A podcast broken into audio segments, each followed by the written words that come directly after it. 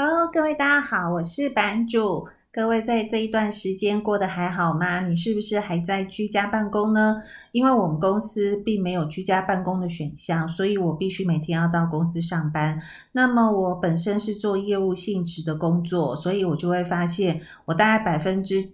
七八十以上的工作是在最近没有办法执行的。那待在公司做什么呢？除了还是跟平常一样 call out 跟客人呃做做投资的建议，或者是呃做一些呃投资上面的咨询之外呢，另外一个部分呢，我反而把过去想要做的、想要读的、想要研究的事情呢，都在这一段时间呢，好像慢慢的已经上了我本来要预估的进度以及轨道，所以我还蛮开心的。但另外一部分呢，我自己也很担心，说因为没有办法运动嘛，然后也没有办法到外面跑来跑去，所以我就很怕变胖。那这段时间我反而觉得，诶，我好像并没有变胖，诶，所以我就还蛮好奇的，难道动脑真的不会变胖，反而会变瘦吗？所以我就上网 Google 了一下哦，就发现到说，诶真的诶，美国跟日本的研究发现哦，如果你是有在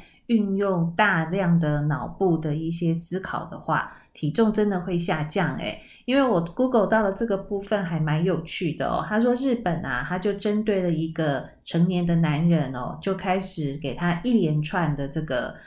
这方面的实验。那这个实验的部分呢，就是每天丢一些必须要思考的数学的。题目或者是一些常识类的题目，让他去动脑筋，然后每天呢就给这个受试的成年男人呢，就是每天三千卡的热量的食物哦。那经过三天下来呢，这个成年男人呢，他大概呢足足瘦了一点八公斤诶。然后呢，美国那边呢其实也有研究啊，他说以一个成年人来说呢，大脑虽然只占体重的两个 percent。但是消耗身体呢百分之二十的氧气跟热量，所以我突然发现呢，这个 COVID-19 虽然让我们的生活各方面的步调做了很大的转变，但是其实如果可以从当中呢。得到本来在自由自在的时候没有办法得到的这个好处，我觉得也不外乎是一个不错的一个收获。但是我们还是希望这个疫情呢，赶快赶快的一个过去哦。那最近提到 COVID-19 呢，其实我有一件事情还蛮担心的，就发现到说，诶，好像猝死的人变得非常的多哦。那这个部分呢，我在昨天呢，在呃。FB 上面有看到一个医生呢，就有 PO 了一个自我检测的一个方式。我想呢，诶，这个应该还蛮受用的，所以我想在这边跟大家做一下分享哦。他说呢，自行检测快乐缺氧呢，会有两个方式。第一个方式是什么呢？就是做六分钟的步行测试，就是呢，你平常呢，就是用平常走路这个速度走六分钟。那走完之后呢，如果有非常严重的喘不过气，或者是脸色发黑的话，就是必须要马上就医。所以第一个。走六分钟，用平常的速度看看会不会很喘啊，或者是喘不过气啊，或者是脸色不佳。然后第二个部分呢，就是在没有运动的状况之下，一般人平均每分钟的呼吸是十二到二十次。但是呢，在没有运动的情况之下，如果自己的呼吸超过二十五次到三十次的话，也是代表呼吸异常，也要应该迅速的就医。那我想呢，这个部分都是我们平常如果没有办法去做快筛的话，可以做自我。检测的一个方式哦。那么在这一两天的这个假日当中呢，就有一个好朋友跟我聊到了一件事情。他跟我讲说：“哎，你本身在做投资的时候，你会每年设定自己的投资报酬率吗？”我的答案是会的。那他就问我说：“我会怎么设定我自己的投资报酬目标呢？”其实就我个人来说，我设定投资报酬目标的话，我是分了三个阶段。那第一个阶段就是，我是当我刚踏入这个市场的时候，那么老实说，在我一开始工作呢，我就是在证券公司上班，所以在那个环境呢，非常多的同事啊，或者是投资人，或者是前辈，他们本身都有做很多的股票投资哦。那我也跟着在里面呢做这方面的投资，但是那个时候呢，因为学校刚毕业，然后自己也。对于整体投资市场呢，应该要留意的一些，不管是技术面啊、消息面啊、基本面啊，甚至投资心理面呢，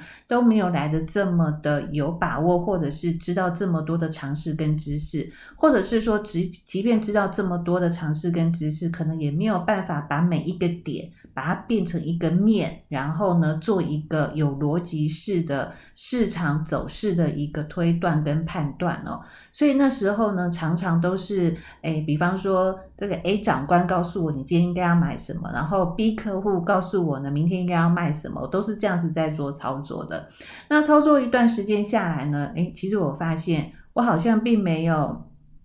学到东西，虽然我有赚到钱哦。后来想一想，诶，这样子也不太对哦，因为毕竟自己在这个市场上面，还是要有自己的一个看法，跟自己学习如何投资的一个模式。所以在一开始呢，我在自自我摸索的时候，就是别人给我的建议，我会当做参考，但是我不会真的盲目的，就是别人讲什么我就做什么的情况之下，我首先设定我自己的投资报酬的目标，就是打败定存。那就目前来说，因为打败定存定存其实还并不是太难哦，因为打败定存跟维持报酬率属于正报酬，也就是不要变成赔钱的状况之下，我觉得是类似的情况。所以第一个部分呢，我想如果你是新进在这个市场里面，呃，要做投资的朋友，你第一个要先设定的部分就是不要赔钱，因为要投资嘛，最主要的目的就是希望自己在未来可以就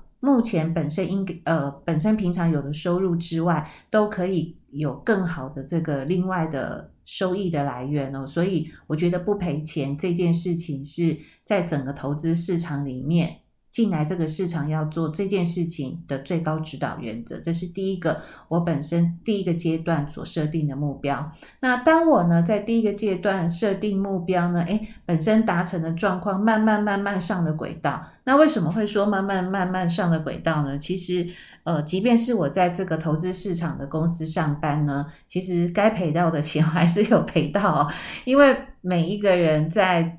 整个投资的这个学习过程当中，不能说必须要缴学费，但是呢，你里面一定有相当多的常识知识跟投资心理，是在理论上跟实际上其实会有非常大的差异哦。那我觉得自己在做这方面的实作，不论你的金额是大是小哦，你只要实做了，其实你就可以有自我修正的一个能力。那每次的。投资，那我就必须要记下来说，我这一次投资成功的原因是什么？那另外一次呢，投资失败的理由到底在哪里？然后在之后呢，再慢慢慢慢的做修正，然后呢，能够做出自己的一个策略哦。好，那第二个阶段呢，我本身我就会抓一个。呃，目标的股票的报酬率，或者是目标指数的报酬率。那如果就目前来讲的话，呃，像我本身现在是没有办法做台股嘛，所以我可能就会抓美国的标准普尔五百种指数，或者是美国的道琼工业指数，就是一个很大很大的指数，当成我的一个投资目标的部分。这是第二个阶段。那当我第二个阶段呢，投资的这个胜率呢，大于我投资的赔率，就是假设我做十次的投资，里面至少有五六次以上是赚钱的，赔钱的部分呢，可能就是低于五次以下的话，那整体的报酬率不只是正报酬，还有一定程度报酬率的话，我就会进阶到我目前所做的这个投资目标的设定。那这个设定的部分，像今年。因为今年整体的市场状状况跟去年是不太一样的。那一样的地方，今年跟去年一样的地方，在股市依旧是上升的这个趋势当中。那不一样的地方是，去年的股市几乎只涨科技类股，也就是所谓的成长型类股。那今年的部分呢，它回过头来做了。这个另外传产的投资，或者是属于价值型的一个投资哦，所以在这一边的话，今年我在设定这个报酬率的部分，我就会用美国的成长型类股跟美国的价值型类股两个加起来除二的角度来设定我本身的一个投资目标。那我的朋友就问我另外一个问题，就是说，诶，那你等你设定好了之后，那你每年都是一样的这个目标报酬率吗？我的答案是否定的。也就是说，因为每年我们必须要面对的市场的行情跟经济基本面的背景是不一样的，所以呢，我每年设定的报酬率都是要看这一个市场它本身在当年度到底是。好做的还是不好做的？如果是本身投资的状况不是那么的容易，上下震荡起伏非常的大的话，那我本身就会降低我那一年的投资报酬。因为原则上我并不是一个专业的一个投资投资人，也就是说我本身还有其他的工作，所以我并没有办法花费整天的时间沉浸在整个投资的这个。氛围当中，但是呢，我还是希望呢，我本身的这个投资是可以打败大盘的。也就是说，呃，我在不同的一个时间点呢，我设定的目标是不一样的。那第三个部分，他就问我说：“那你多久会回过头来去检视？”理论上来说，我每个月都会去检视我本身在。今年度我所做的投资的报酬率，跟实际上我设定的这个指数的追踪指标的报酬率有什么样的差异？那如果有差异的话，那么我要怎么来做这方面的一个调整？那这个是第三个，就是。我本身追踪的时间，我大概会抓一个月的时间。那第四个，他就问我说了：“那空头的时候，你对你自己报酬率的期望值是在哪里呢？”那我自己的做法是，多头的部分呢，我希望我可以比大盘多赚一点点。所以举个例子好了。因为我本身的投资，我不能做台股，所以我是做基金，我是做 ETF 或做或买一些美国的股市哦。那像去年跟今年呢，我在本身投资的这个报酬呃投资组合的比例上面呢，我股票的比例就会稍微拉高一点，那基金跟 ETF 的比例就会变得比较低一点。那这样子呢，我就有可能可以打败。呃，我所设定、所追踪的一个指数的一个报酬率，但是如果是在盘整时候的时候呢，我可能就会以 ETF 或者是说某一档基金，我发现它长时间有机会，或者在某一段时间，它所投资的个股是有机会打败大盘的，那那个时间点，我可能就会把呃股市的个股的部分呢放掉一些呢，然后回过头来再加一些在。跟着指数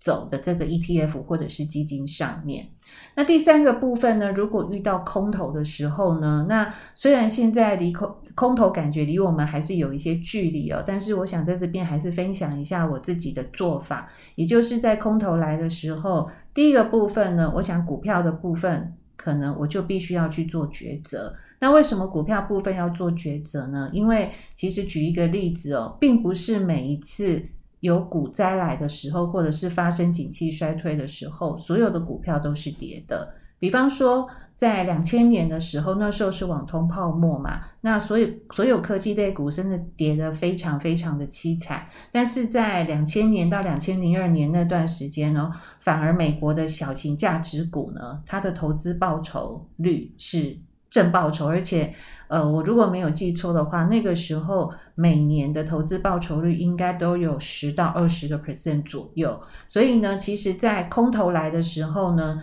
我们还是可以去找出哪些产业或者是哪些投资的特性，比方说成长股、价值股，或者是大型股、中型股、小型股，或许它呃，或许有它值得投资的地方，或者是它有异军突起的地方。这是第一个。股市跌，并不代表所有的产业、所有的类股、所有的股本都会跟着跌。那第二个部分呢，就是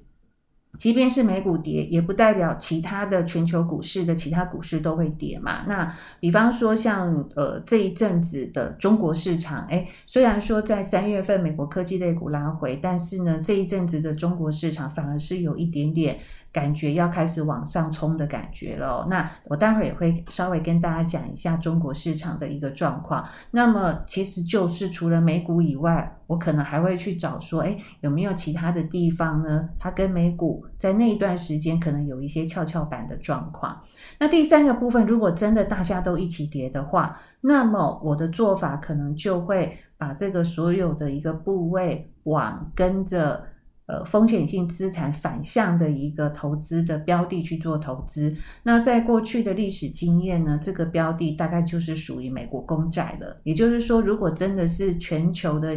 所有的股市都是一片这个红彤彤，我所谓的红彤彤就是跌到一个不行的情况之下的话，那我可能就会把我本身的部位往一部分，呃，就是比较大的部分呢，会往美国公债的部分去做投资哦。但是呢，我还是会很努力的去观察股票市场的走势，也就是当股票市场来到一个相对的支撑点，或者是诶跌幅的部分，我认为已经。呃，满足到第一阶段我的设定的时候，我可能就会开始做定时定额，慢慢慢慢的一个加码的一个动作。因为毕竟定时定额它是靠所谓的时间规律性的一个投资哦，它可以把。呃，我本身对于市场上面个人主观上面的一个因素给排除掉，那这个排除掉的状况之下呢，我才有可能真正去扣到股市相对低点的地方。那么我的朋友又问我下一个问题了，他说：“那如果你扣完了这个之后，发现股票上去了，你会做什么样的动作呢？”哎呀，这时候呢，我就会把我的定时定额先停扣了。那停扣了之后，并不是就代表我就看着股市上来，我把我剩下就是还没有扣完定时定额剩下的那个资金，我就做单笔加码投资哦。所以呢，上述是我刚呃在这个礼拜假日的时候呢，跟我一个好朋友在。呃，本身双方在操作策略上面的一个讨论，那我就跟他分享了我本身的一个的做法。那我想在这边呢，也分享给大家，希望对于各位在自己的投资部位上的投资有一些帮助哦。好喽，那我们首先呢，就来回顾一下，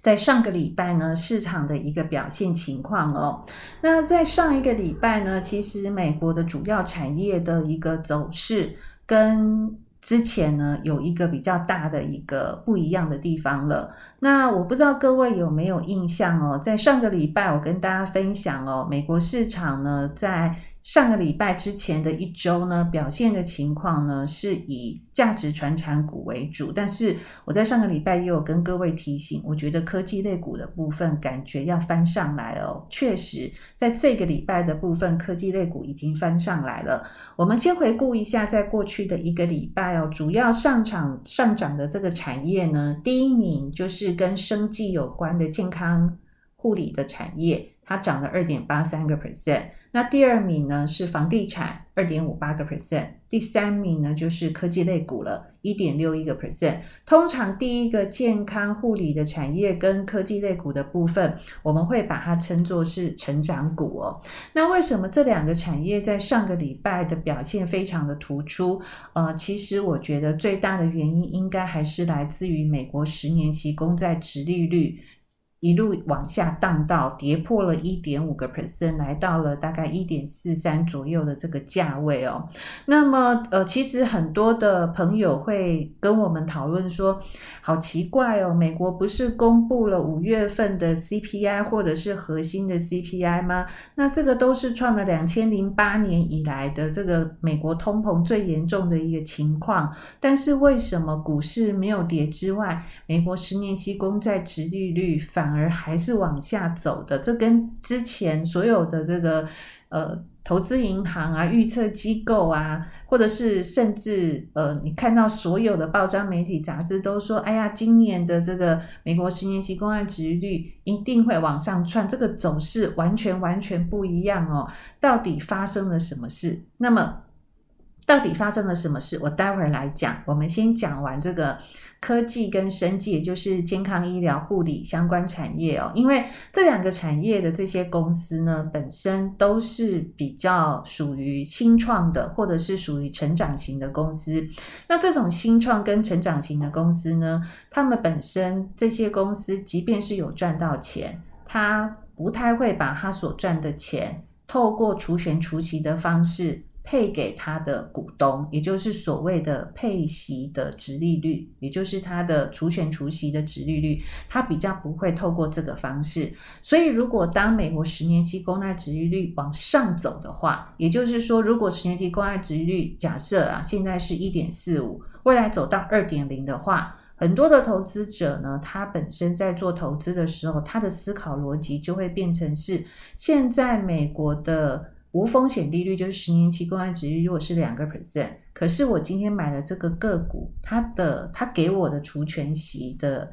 翻。换成利率的角度，它如果只能给我一点六、一点七的话，那我可能会想要把这个资金拿来回过头来去买美国的公债，因为毕竟现在股市都是在相对高档的地方，所以这样子的投资逻辑呢，就可以来解释，在今年的三月份为什么美国的科技类股有一个比较大幅的拉回修正的一个主要的原因。那也就是为什么价值型类股的部分，它会。在今年度会有异军突起的状况，因为一般价值型的类股，它通常就是因为它所身处的产业已经比较成熟了，所以呢，公司有赚到的钱，它会拨比较大的部分呢，分配给这些股东，也就是呢，它除权除息所算过来的这个股利率的殖利率呢，就会比较高一点。所以当殖利率会往上窜升的这个过程当中，价值型类股就有它的一个投资的一个机会跟投资的一个利基哦。那因为上个礼拜呢，殖利率一路的往下荡。所以说呢，这个成长型类股的科技以及生技，就是健康护理医疗的这个部分，就开始往上涨了。那另外一个部分呢，就是有关于健康医疗护理，就是生技的这个部分呢，上个礼拜呢有一个非常突破性的发展，也就是呢是。是史上第一个阿兹海默症的药已经被美国的 FDA 所认可了。那这个药品的部分呢，其实会受惠非常非常多的人。我在想说，在之后呢，或许所有的伙伴跟我呢，在未来的某一段时间。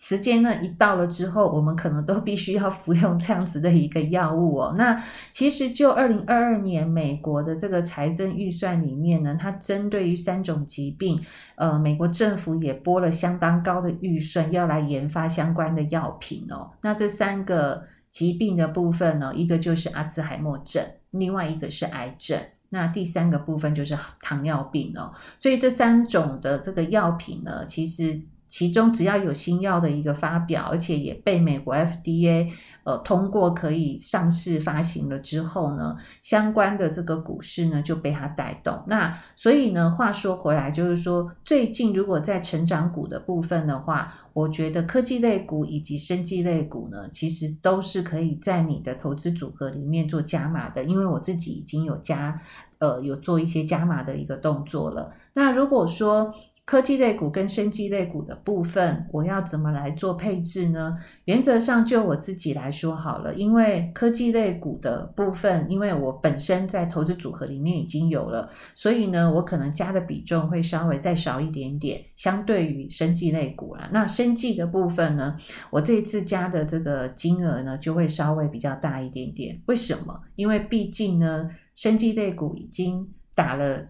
四五重底已经非常非常久的时间了，所以它这一呃上礼拜的那一根红 K 棒上去了之后呢，我觉得其实就呃技术分析的一个摆荡理论来看。呃，它非常有机会还会再往上游走一大段的行情哦，所以再加上呢，最近全世界这个疫情的部分，感觉又有不同的国家有第二波、第三波的疫情又慢慢出来。那最主要就是现在已经不是南非或英国的变种病毒哦，现在就变成是印度的一个变种病毒了。所以疫苗战，还有相关治疗 COVID-19 的药。在这一边呢，相关的这个个股呢，都是在这一段时间相当受惠的，而且呢，各位可能也有印象，呃，美国的总统拜登哦，他也要花五亿美金来买疫苗，然后来资助全世界大概一百个国家哦。所以呢，现在不止中国在打这个疫苗外交，连美国也在打疫苗外交了。所以这个部分呢，我想是我在这一段时，呃，就是在上个礼拜有回过头来加码一些成长股，就是科技跟生技的主要的一个原因。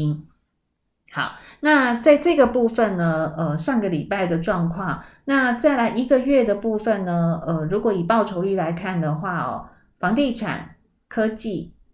通讯，其实通讯的部分也是属于科技啦，在过去的一个月呢，这。两个或是这三大产业呢，平均的涨幅呢，都是在八个 percent 到十个 percent 之间哦。所以以过去这一个月来看，其实股市的涨幅的状况其实是还不错的。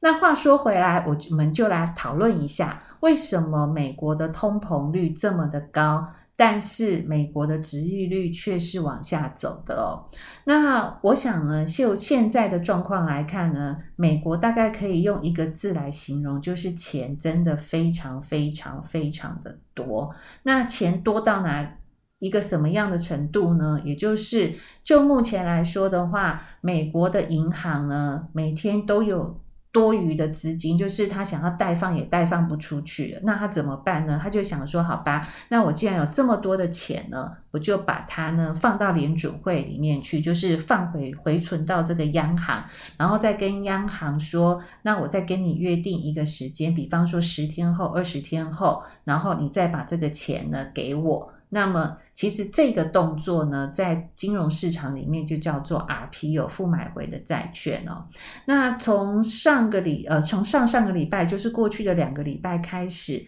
美国的银行跟美国的联准会做的这个 RP 的这个金额，每天的金额呢，每天创历史高点。这也就代表说，市场的资金真的多到一个不行哦。那这些银行、这些金融机构跟美国的 Fed，就是美国的联准会去做这个 RP 动作、负买回债券这个动作的时候，你们知道美国的联准会给这些银行什么样的利息吗？各位做好了，利息是零。也就是，即便是零，这些银行呢，都要把多余的钱赶快推回去给美国的联储会，也就是美国的央行哦。那所以，如果我们用这个角度来做思考的话，你就会发现，回过头来看，我今天跟美国联储会做 RP，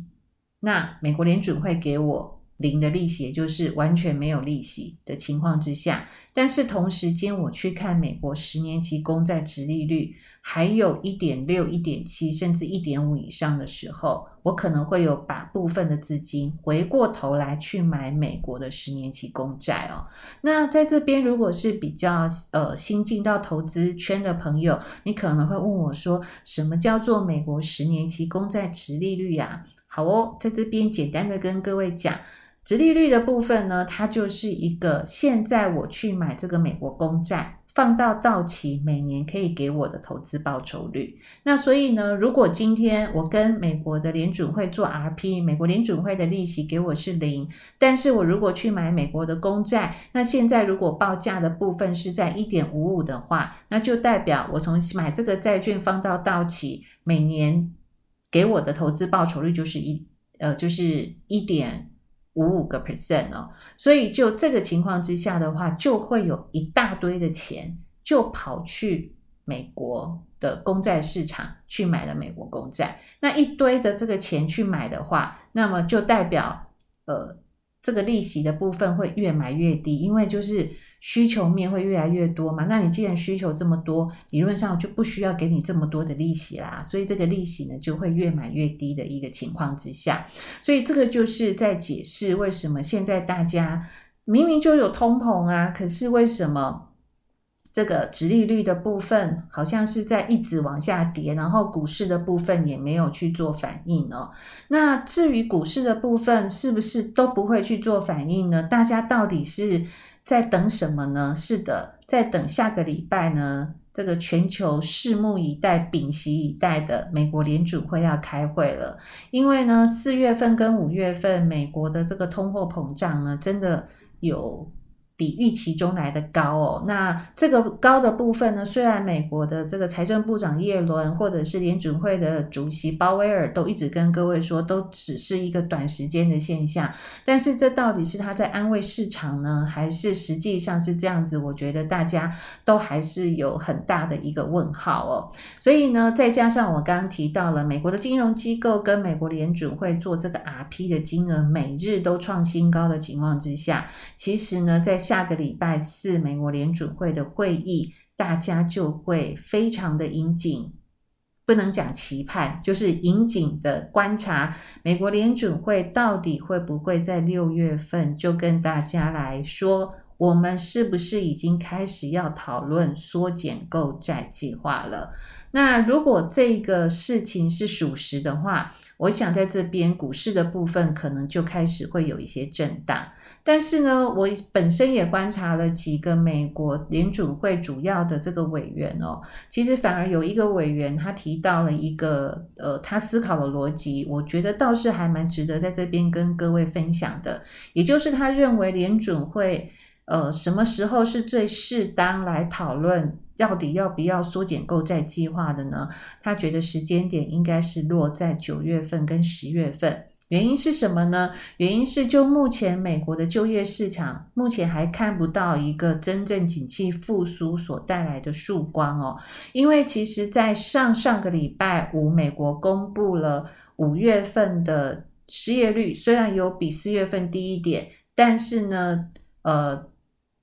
非农就业人口的部分呢，其实还是比预期中差一点点的。那虽然有些人是认为说，美国的这个就业数字没有像预期中来的这么的好，原因是因为他们目前呃，从去年度的这个 COVID-19 到现在，他们给了很多失业的人一个就呃补助金哦。那这个补助金的部分呢，呃，其实本来的法规呢是要到九月的。但是有鉴于呢，美国目前疫苗施打的这个比率相对偏高，然后也有机会达到全体免疫的情况之下，所以呢，其实目前呢，美国主要的几二十五个州呢，它都要提早结束这个失业救济的一个给付哦。那目前预估可能在六月份的话，就会有两百万人呢重新回到工作的岗位，所以呢，在六月份如果回去工作岗位的话，可能七月初的时候，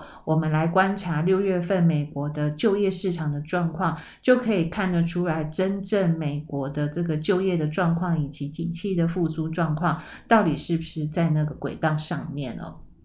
所以这个部分就是在下个礼拜我们在联准会开会的时候，我们必须要观察的一个重点。那另外呢，我本身在观察一些呃市场的部分，有几个市场我觉得。感觉有一些异常的状况，也在这边提醒大家一下，有哪些市场有异常的状况呢？第一个部分，美元指数，美元指数呢，在过去的这一两个月呢，都是呈现一个相当弱势的格局哦。那短时间之内，美元指数一直在八十九到九十这样子两呃这样的一个区间上下来回的震荡，但是在上个礼拜五的时候呢，美元指数的部分突然间拉了一根很长的红 K 棒上去哦，也就是它呃本身是收在九十点五一哦。那这个部分呢，我觉得有一点吊诡，也就是说，殖利率理论上美国的十年期公债殖利率跟美元指数两个应该都是亦步亦趋的。也就是说，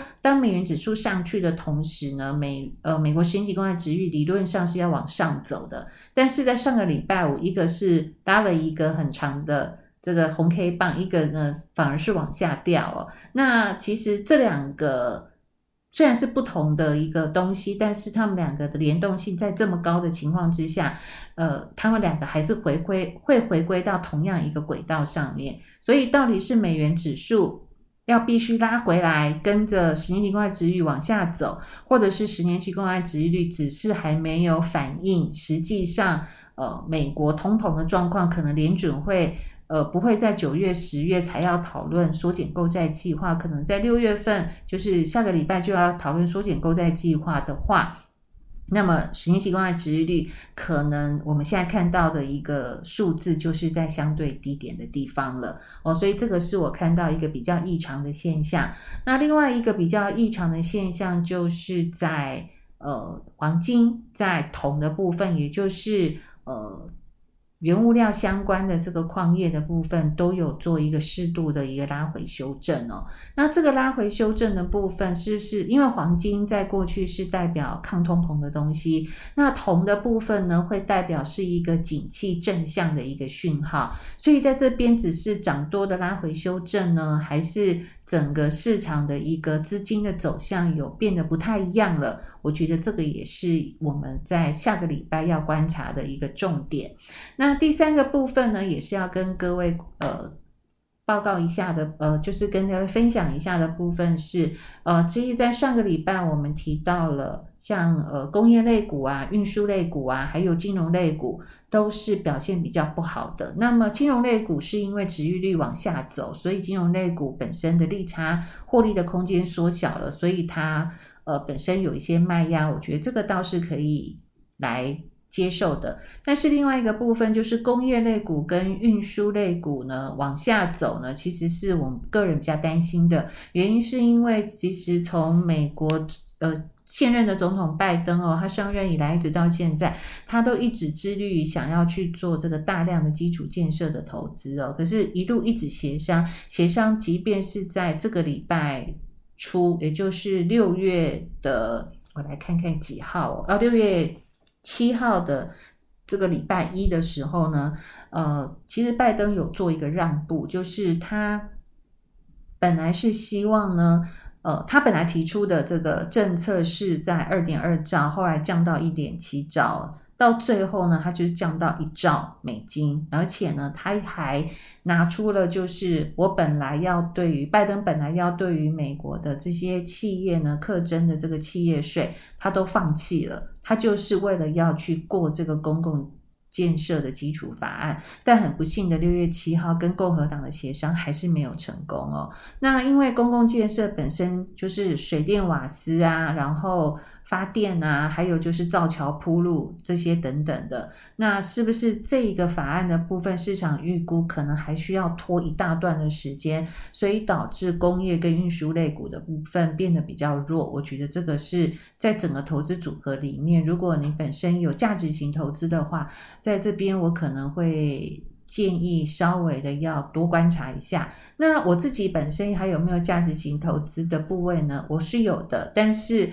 我在这边会不会做这个投资的这个减码呢？目前我还没有打算。原因是因为因为这部分呢，占我本身自己的投资比重呢，并没有来得太重，也所以呢，我就是还是把它放着。那因为。这个基础建设的部分呢，它还是一定要过关的，只是什么时候过关以及多少金额过关。那这些产业呢，涨多了拉回修正其实是难免的，但是就目前看来，整体就技术面的部分还没有到达一个我必须要去做一个停利的一个动作，所以这边呢，我并没有做其他的一个。呃，投资布局上面的一个改变哦，所以呢，我们刚刚所跟各位提到的部分，是在上个礼拜延续到呃未来的这一周，我们对于股票市场的部分，我自己本身观察的一个重点。那另外呢，还是跟各位分享一下哦，就是 CNN 本身的恐惧跟贪婪指数，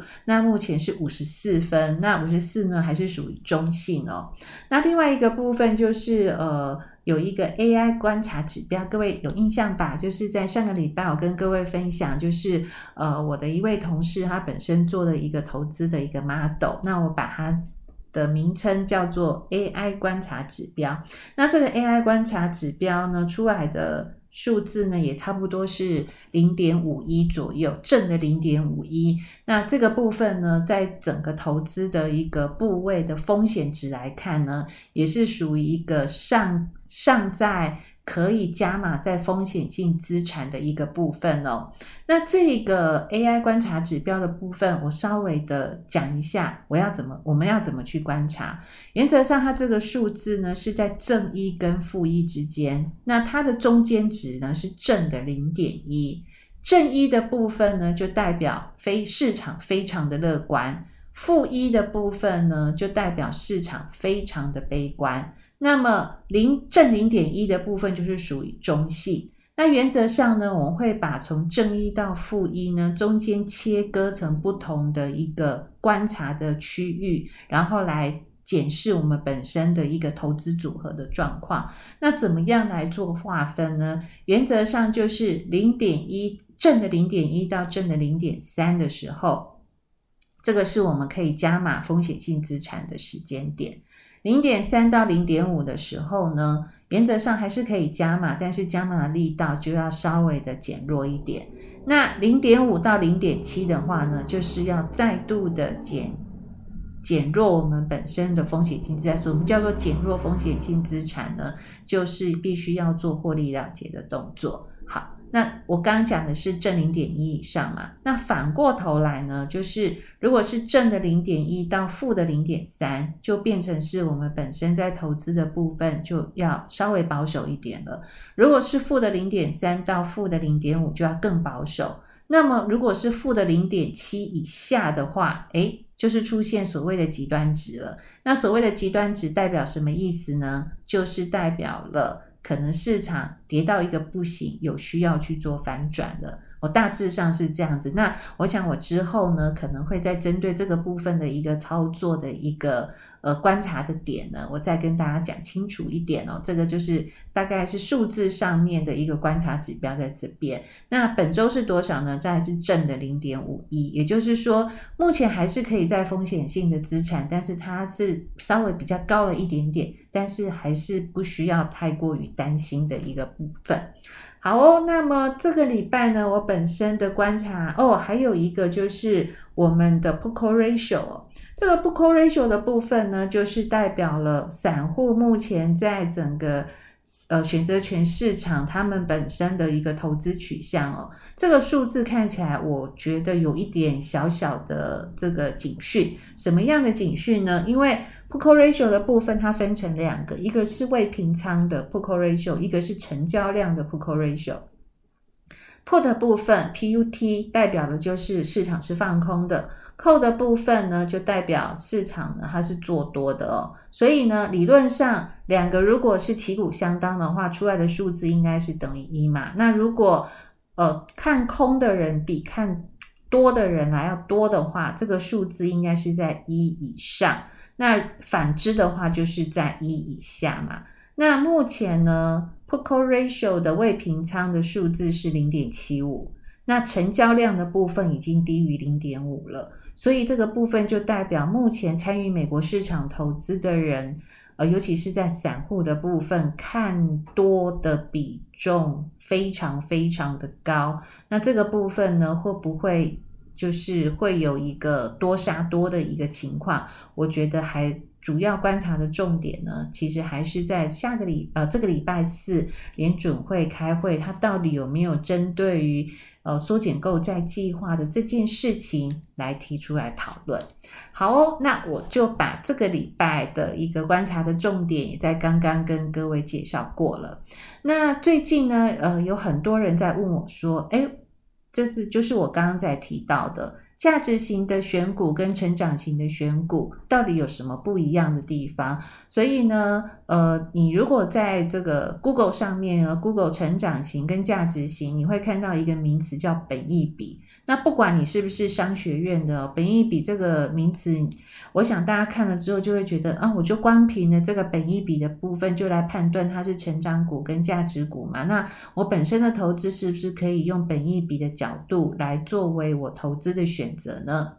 好，这部分的答案下个礼拜会告诉大家。那下个礼拜呢，我想要跟各位讨论的部分是。本一笔会不会带给我们投资上面有一个错误判断的误区呢？好，这个部分呢，就是我下礼拜要跟各位分享我自己对于本一笔的看法哦。那我想我今天对于市场上面的分享就先到这边了。那我之后呢，还是针对我的内容部分会再进一步的优化。所以如果你对我呃，本身分享我自己在观察的几个重点的部分，有什么样的建议跟想法想要跟我讨论的话，都欢迎你留言给我哦。那我想今天就先到这边，谢谢你，拜拜。